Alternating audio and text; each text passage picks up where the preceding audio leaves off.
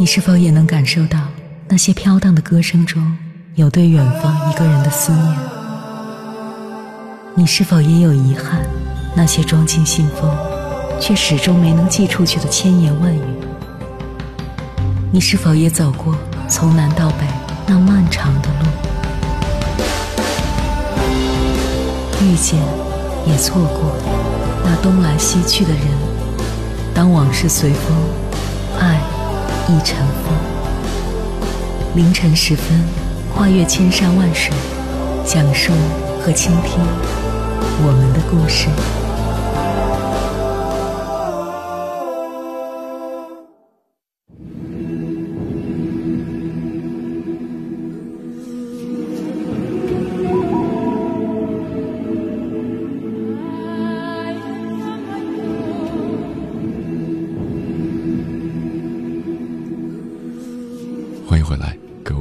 夜行者，这里是正在直播的中国交通广播，千山万水只为你，深夜不孤单。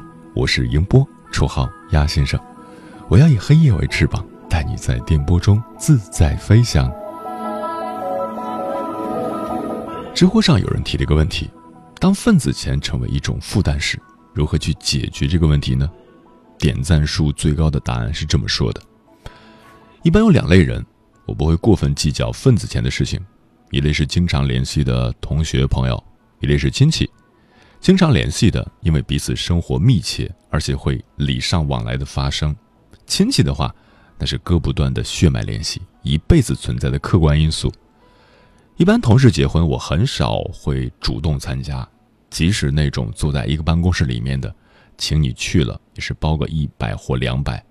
我不会去比较别的同事送了多少，如何如何，真的没有必要。我可不在乎别人怎么看待、怎么说，我一直是按照这个标准去做的。因为工作这些年，我总结出了一点：出了社会，你很难通过同事交到真正的好朋友，所以我很少在工作外去特意维护同事关系。集体聚餐、集体活动，那些公司层面的除外。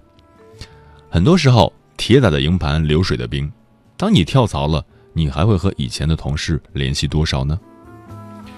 如果那种商务的客户因素的，那种你以后有交集、有求于别人的除外，这种存在利益联系的，你需要维护，肯定是要投资的，这种除外，跟工作性质有关，但是这类人在生活中的比重很少。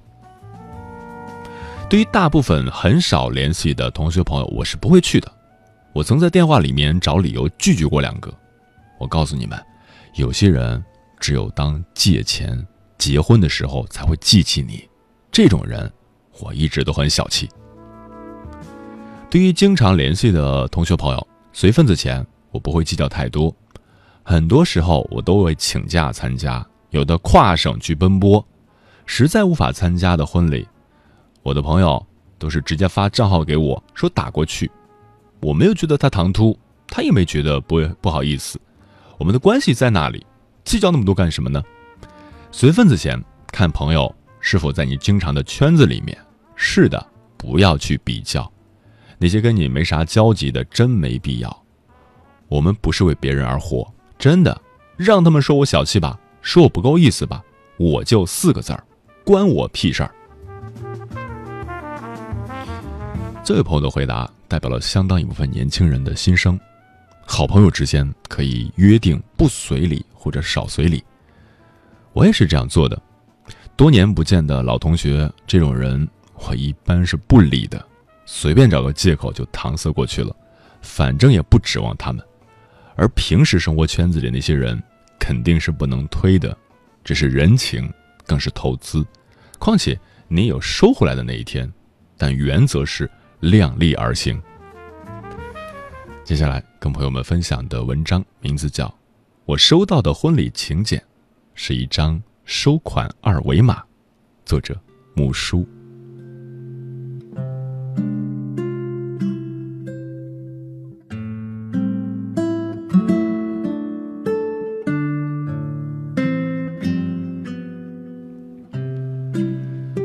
每年的国庆节怎么过？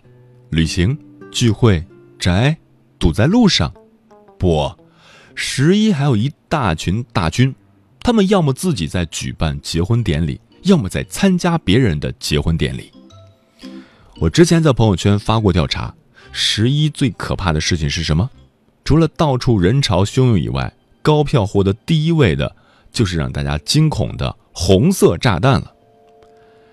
马薇薇曾经说过一句至理名言：“份子钱是对单身一族的打劫。”这话说的没毛病啊！婚礼这件人生最幸福的大事，对于单身狗们来说，简直是一场劳民伤财的灾难。而关键是，连你都不知道自己花出去的份子钱，等自己结婚的时候能收回来多少。而到了现在，随着科技的发达，收份子钱的方式也是花样百出。曾经去不了，让别人帮忙带下礼金啊，至少也是心甘情愿。而我今天要说的就是，我收到了一份最奇葩的婚礼请柬，是新娘直接发来的一张收款二维码。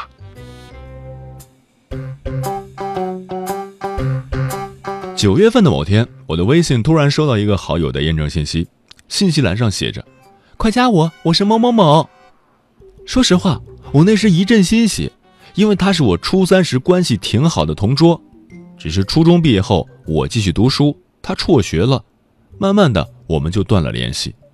Anyway，快十年了，他还能记得我，并且弄来我的联系方式。哎呀，我的内心是无比的快乐开心。于是我满怀激动的点了通过验证。接下来我俩自然是一阵寒暄，然后顺带怀念一下过去，因为毕竟我俩除了回忆当初的那短短一年的同桌情之外，好像也没什么话题可聊了。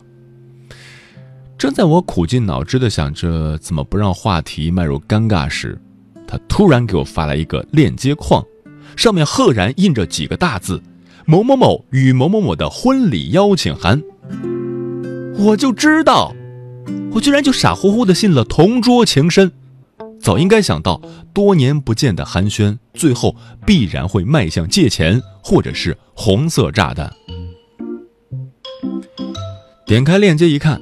是她和老公的婚纱照，可能是妆太浓了，也可能是我早已对她的长相模糊了。反正如果不是提前知道是谁，我一定不觉得新郎和新娘中有我认识的人。最后一页是宾客的信息、人数和联系方式，我没填。他紧接着发来一条：“我十月一号要结婚，我们好久不见了，不如你来我的婚礼聚聚。”聚你妹啊！啥时候不能聚？让我去你的婚礼上聚。于是，我委婉的找着借口，啊，抱歉啊，我十月一号可能要加班，哎，可能回不去了。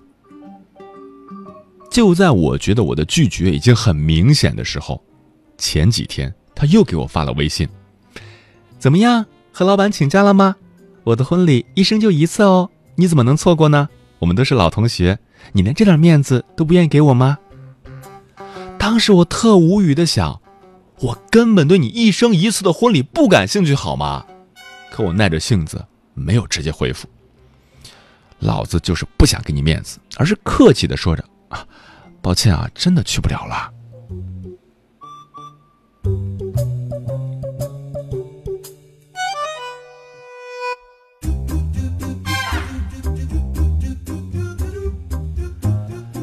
根据以往的经验来看，一般对方都会客气的说理解，然后实在没办法，我就发点红包就完事儿了。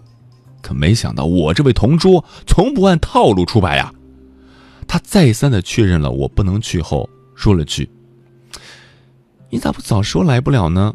我就给你发另一个请柬了。”我正纳闷时，他又给我发了一个婚礼请柬的链接，我点开一看。前面的婚纱照和之前的链接相同，而在最后原本的宾客信息栏那里，赫然印着微信和支付宝的收款二维码，底下还有一串小字：“谢谢您的祝福。”我的天哪，请柬都准备两套，真的是套路好深啊！虽然我之前也和朋友开玩笑的说，以后把二维码印在请柬上，来不了的直接打款，可那也是开玩笑而已啊。没想到真的有人干出这种奇葩的事情，这种直接要钱的样子可真是难看到极致啊！你是不是以为我接下来就会无奈的把礼金打过去？怎么可能？我是那么好套路的人吗？我才不会因为他的大喜日子就惯着他呢。于是我回复道：“哎，实话跟你说了吧，我去不了的原因是我十月一号也结婚。你看你结婚也来不了，本来想着就不和你说了，免得我俩来去太麻烦了。这样看来是我小气了。我们关系这么好，那人不到，礼金也得到。我等下给你发礼金啊，然后我的礼金。”直接转我这个微信就好了。他沉默了几秒钟，哈哈哈了几声，然后说：“哎呀，钱打来打去多麻烦呀，我们就抵消好了。太巧了，我也祝你新婚快乐。”你们看，一个连我有没有男朋友都不知道的人，跟我谈深厚的同学情谊，也是可笑了。在我看来，这种八竿子打不着的人总给你发红色炸弹的原因就是你太好说话了。有些人把你们的情谊说的天花乱坠，其实就是变着法子揽钱。不要把拒绝看得那么难，你明明知道不靠谱，未来也不会有什么联系，那为什么还要让他得逞呢？这种塑料同学情，用辛苦赚来的真金白银去维系，有什么意义？人情很重要，但钱也很重要啊。既然之前都没有交集，一场婚礼也不会改变什么。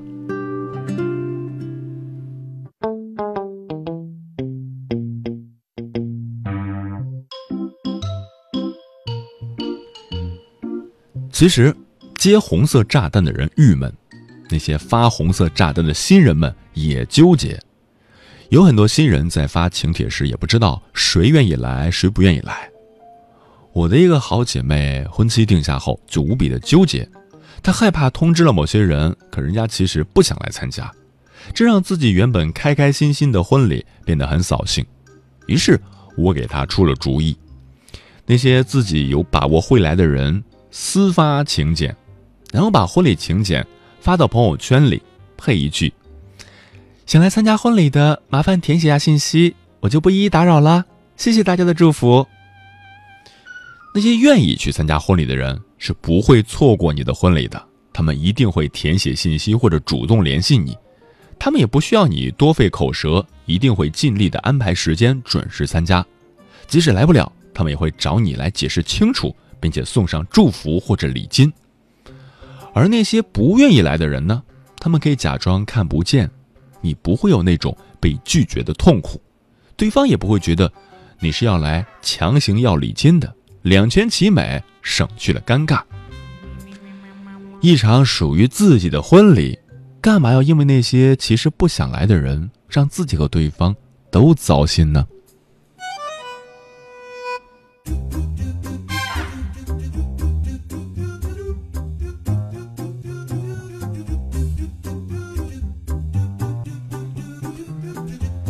现在的人怎么看待婚礼呢？结婚请帖又名红色罚款单。我连自己的婚礼都没兴趣，更别说别人的婚礼了。作为单身主义的我，已经在想办一场假婚礼了，份子钱一定要收回来。进公司十天，一个名字叫不出的同事请我喝喜酒，很恐怖的。你知道我为什么双十一务必要出去玩吗？这。不是，这是不参加婚礼最好的理由了。毕业后，我换过四个手机号，QQ 就没有上过。然而，同学结婚时还是联系到了我，这友谊可真深厚啊！如此种种，这好像完全不对了。婚礼是人生的第一件大事喜事，而婚礼这种虚无的形式，最重要的目的，不应该是见证幸福吗？而现在的很多婚礼，最初的目的已经变了。变成了一个攀比的工具，外加收份子钱的形式。婚礼邀请函也已经变成了友谊 and 智商 and 情商 and 财力的很多考验。有些人用来不来参加判定这个朋友还值不值得交，用份子钱的厚薄来判定友谊的深浅。所以现在，在很多人的心中，婚礼已经丧失了原本的性质，完全变味儿了，而份子钱成了不想给但不得不以此来维系关系的工具。其实，好像毫无意义。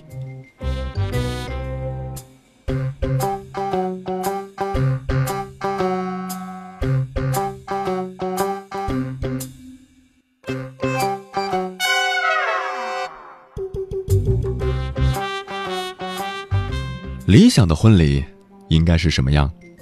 有一对相爱的情侣，有两方最亲密的家人，有可能比爸妈更熟悉彼此的朋友，有一个或许简单，但是是自己真正想要的婚礼仪式。所有邀请的客人都是带着真心来祝福，而不是只是为了吃回份子钱。真正的友谊，来不来婚礼都是好朋友，给不给份子钱。一样感情深厚，而那些塑料友谊本来就没感情。这时候如果不谈钱的话，我们还是能不能继续维持下去的？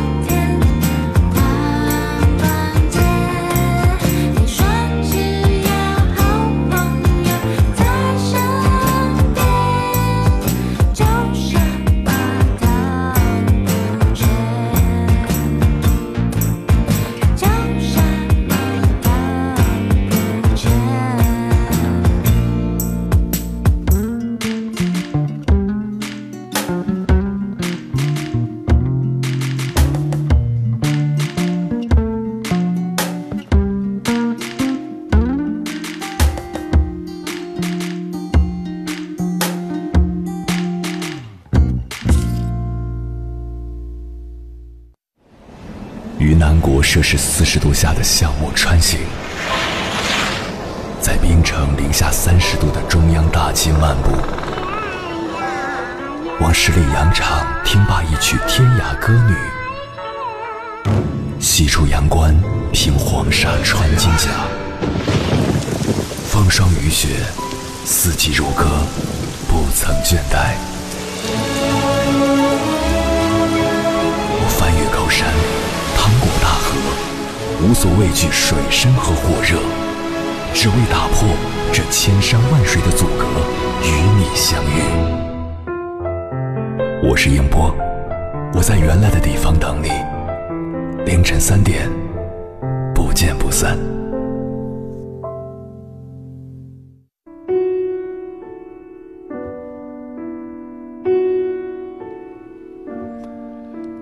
感谢此刻依然守候在电波那头的你，我是迎波，绰号鸭先生。我要以黑夜为翅膀，带你在电波中自在飞翔。今晚跟朋友们聊的话题是：有多少请帖，就有多少痛点。关于份子钱，听友梦李白这么说：“人情世故是贬义词吗？”两年前，我刚刚毕业，拿着三千元的月薪，得知拜把子兄弟要结婚，恰逢周一，便提前两天回到老家帮忙筹备。因为兄弟家境一般，为了娶媳妇儿、买房，已经掏空了二老，所以婚礼都是兄弟们一手筹备的。婚礼当天，我也拿出两千元随个份子。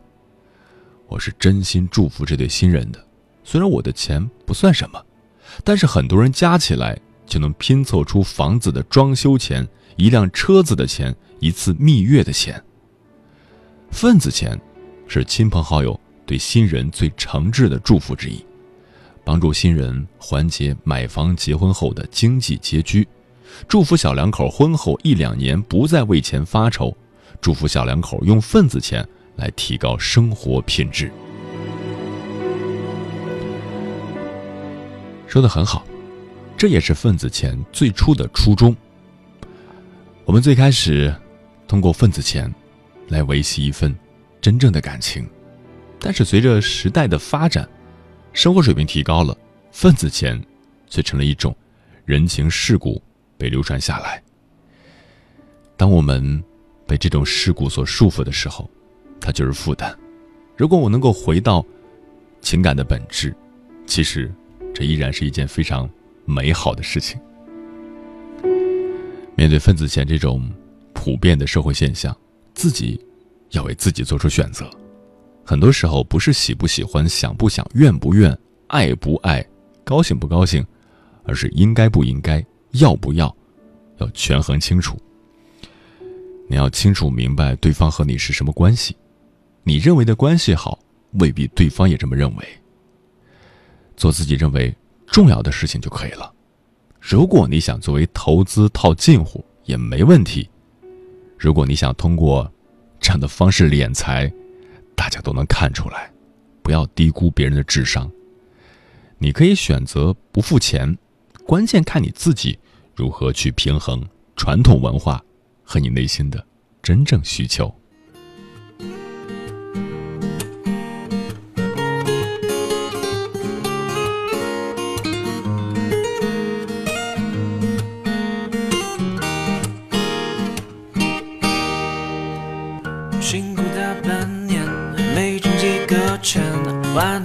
从前，只能吃干拌面。不过安慰自己，省了锻炼。我的小时辰，好多灰色的脸，不知道他们见过几次面。待我山穷水尽，他却突然出现。他和我扯淡，扯得好。上了天，虚情假意的笑脸，他是要我真诚的祝福，还是要我的份子钱？我知道你会说你要结婚了，我知道你会说你很甜蜜呢。你说亲戚和同学请了三十几桌，就差我一个。我。时间过得很快，转眼就要跟朋友们说再见了。感谢你收听本期的节目。如果你对我的节目有什么好的建议，或者想要投稿，可以通过我的新浪微博我是鸭先生乌鸦的鸭与我取得联系。接下来的节目依然精彩，欢迎继续锁定中央人民广播电台中国交通广播。晚安，夜行者们。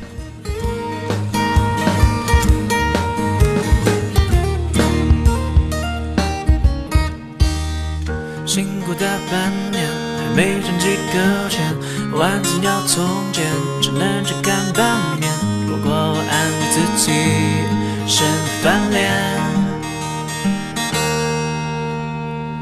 我的小世界，好多灰色的脸，不知道他们都见过几次面。大雾下着水汽，大尺度出现。和我扯淡扯得好远，头皮都上了天。虚情假意的笑脸，他是要我真诚的祝福，还是要我的份子钱？我知道你会说你要结婚了，我知道你会说你很甜蜜呢。你和同学请了三十几桌，就差我一个。我想起某年某月我们见过面，我回忆起来我们一起聊过天。不过是论述猫狗饲养有趣